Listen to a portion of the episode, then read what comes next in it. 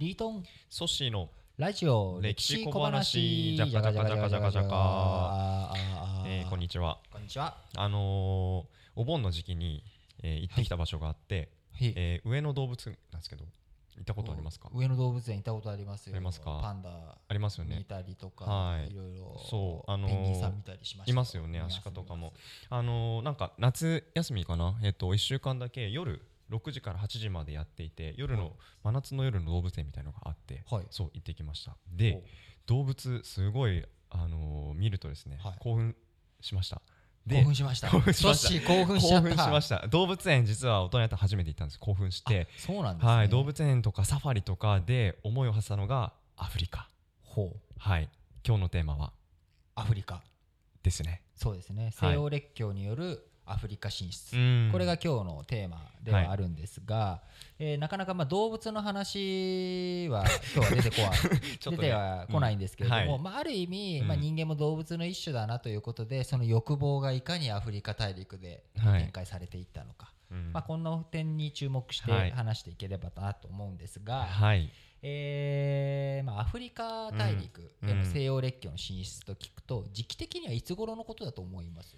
進出の時期えー第一次世界大戦前だから19世紀。そうですね、はい。19世紀頃から、えー如実に進出が加速化していきます、うん。最初にこう進出していった国っていう意味でいくと、はい。やっぱりまあエジプトとか、はい。えー希望法があるう南,、ん。南アフリカ、うん要はインド航路の重要拠点であるうんエジプト陸路っていう意味ではエジプトが一番こう、うん。エジプトで輸送してエジプトのお対岸かまだ当時スエズ運河がちゃんとできてないので、うん。まあ、短距離で行けるエジプトおと大回りしていく南ア、うん。このおアフリカ大陸の一番北と南、はい。これを抑えたのがイギリスうん。ですね。うん。でそれに対して他の国々。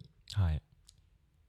他の国々どんな国々が進出していったと思います？特に。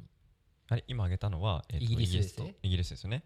えっとうーんやっぱ地中海で近いので、うん。スペインとかは進出しやすいんじゃないかななるほど。はい。そうですね。スペインなんかも進出していくんですが、はい。やはり彼らは中南米とかうん。もうすでに植民地を結構持っている状態でもあったので、はい。植民地が結構限られているうん。国これらがアフリカへの進出を加速化させていくんですね。はい。その結果最終的にはいアフリカというのはほとんどがうん西洋列強のはい。植民地になっう。んてしまう、でこの中で、うん。えー国数でいくと今現在何カ国あるかってちょっとパッとアフリカのか、うん。国数が思い浮かばないんですうんが、うんうん。あのー独立を保てた国というのは2カ国だけ。二カ国。そうです。面積でいうと、うん。もうほとんど何パーなんだろう。10パーもいかないんじゃないのかな、今、はい。ちょっと手元に地図帳の地図見ながらなんですけれども、はいほま本当に面積で言ってもごく一部うん。のみが独立を維持するそうなんですとねいう状況なんですが、一つの国はうん。アフリカ西岸のおリベリアという国なんですね。リベリア。そうなんです。この国、うん。国名自体がリベラルから来ている。はい。自由。っ自由。ていう国名を使っているリベリア、あともう一つがこれは昔から国としてある紀元前から国としてある、うーはい。古い国。これがえー。独立を守るんですが、はい。どこだと思いますか？さっきエジプトはうん。もうイギリスに取られちゃったって言ったんで、なんか思いつく。場所大体この辺じゃないですかとかでもいいんですけど、あのー昔からあるってところで言うと僕昔すごいコーヒーが好きでいろいろ勉強したんですけど、はい。コーヒーの起源って実はエチオピアなんですよ。はいはいはい。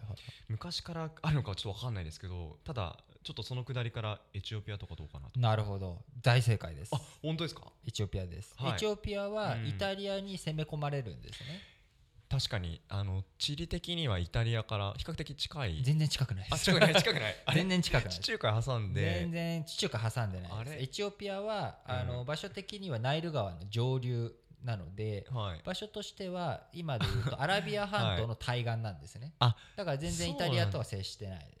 エジプトの下あたりかなって思ったんですが。エジプトの下あたりではあるんですけど、うん。ナイル川って長いのでそういうことか。長い、はい。ナイル川長いので、うん。全然もう内陸地奥地になってしまうのでなるほど。まあ近くはないですねイタリアから、はい。不勉強です。勉強になりました。いやいや全然。はい。大丈夫です。でそのエチオピアはイタリアが進出してきた時に1896年うん。にアドワの戦い。っていう戦いで、えー勝つんですね。うん。でこのアドワの戦いっていうのもまあ面白くてうん。イギリスはイタリアを応援してたんですよ。はい。よしお前頑張れと。うん。で一方、フランスはエチオピアに武器を提供してるんですね。ここでもフランスとイギリスは対立して ちょっと歴史を前にすると、はい。日本も1868年に明治維新が終わるまでの間、はい。うん。フランスとイギリスっていうのがはい。対立してるんですよね日本の薩摩とか長州とか、うん。明治維新をやっていく倒幕をやっていくっていう勢力に対してイギリスが支援する、はい。一方の江戸幕府徳川幕府に対してはフランスが陸軍の教練をしたりとか、うん。そういったことをしていくので世界中でバチバチやってるんです、イギリスとフランスが。へでこのアフリカでもバチバチやるんですよね、ーはい。で今イタリアのイタリアとエチオピアの下りは直接対立ではないんですが、はい。うん。彼らは直立直接対立を今の後していきます、うん。エジプトと南アフリカはい。なので、ここをイギリスとしてはつなげたい。はい。陸路でくっつけたいっていう思いがあるので、うん。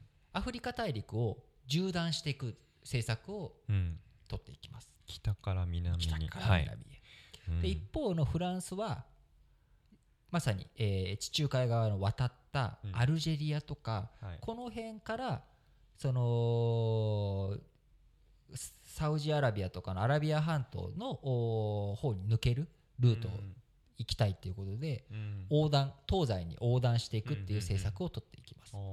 でこの当然縦と横ね。なのでクロスする場所がぶつかっちゃいますね。います。これが1898年はい。にファショダ事件っていう形で直接激突することになるんですね。はい。でここで各々遭遇するんですよ。うん。探検隊というか。探検隊が。探検隊たちが。ああれ？みたいな。いるってなってあ はい。そうすると喧嘩するかどうかっていうことで話し合いになるんですね。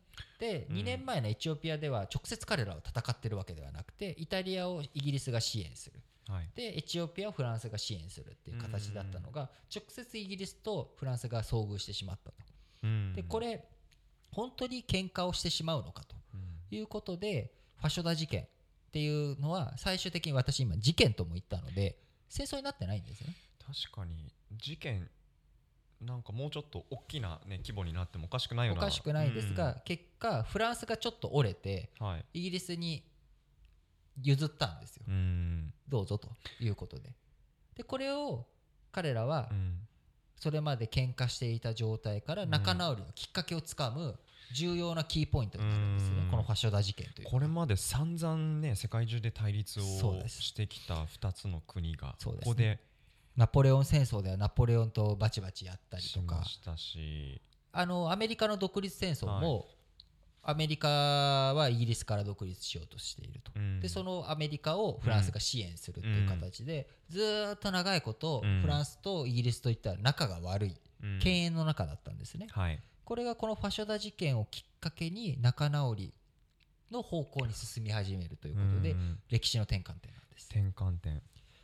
でさっき、まあはい。イタリアがエチオピアの進出失敗したっていう話なんですけれども、はい。他にもイタあのアフリカにちょっかいを出していく国っていうのでどっかはい。なんか想像がつくとこあります、今今日出てきた国整理すると、まあ、イギリスフランスは今出ていてスペインはまあ中南米ですよと。で、ね。イタリアはエチオピアに、えー進出できずに諦めていますと。あとうーんあドイツ。そうですね、はい。ドイツなんです。はい、今度はドイツが進出していくんですがうん。このドイツとフランスが今度バッティングをしていく事件がモロッコ事件っていう形で出ていくんですけれども、はい。このモロッコ事件はフランスとドイツで対立するんですけれども、うん。イギリスがファショダ事件でうん。フランスが譲ってくれたとはい。いう恩もあるので、フランス側につくんですね。うん。ここからイギリスとフランスがはい。仲良くなっていってドイツと対立していく、うん。こういった第一次世界大戦につながる、うん。その後の第二次世界大戦にもつながうるん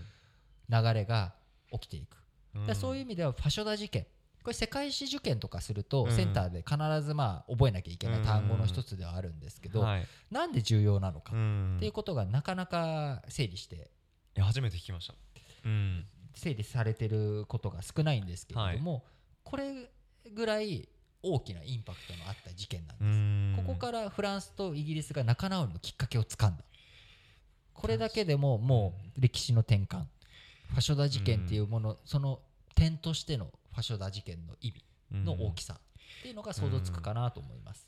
確かに違和感ですよね。あの1対1世界大戦とかでイギリスとフランスが仲良くしてますっていう構図とあのフランス革命とかそのあたりの、ね、時代でイギリスとフランスがバチバチしてた。これいつの間に仲直りしたんだよっていう話じゃないですか。それがまさにここにあったと。そう。はそうなんです。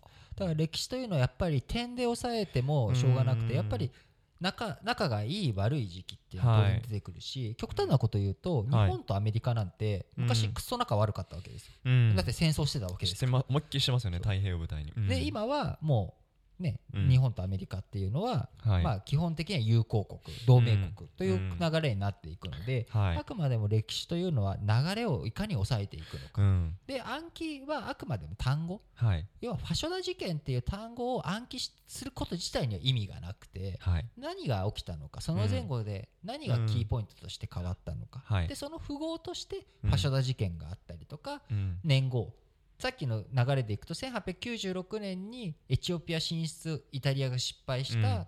1896年失敗した2年後にファショダ事件が起きた。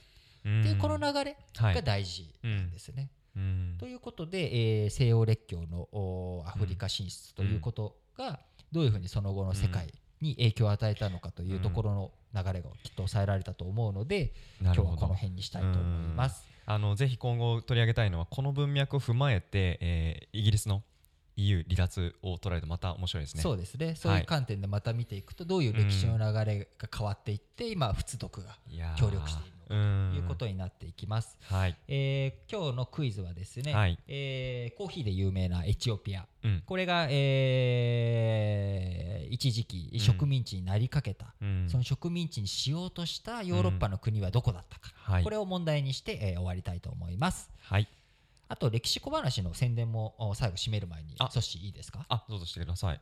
あソッシーの方からしてもらえたと思ったんですけど。あごめんなさい。じゃあリーさんからいいですか？はい、うん。えっ、と、あのー今のファショダ事件、モロッコ事件、うん。さらに、えー A、イギリスとドイツ、はい。これのおーアフリカでの対立はい。の構造、これを3本、えーまとめて、あのまとめてというかバラバラではあるんでバラバラではあるんですが歴史小話で、はいえー文字でも、えー展開してますので、うんこちら、えー URL、えー掲載しておきますので、ね。お時間あるときうんにぜひこちらもはい見ていただければと思います。はい、えーラジオ歴史小話お相手はリートンとソッシーでした。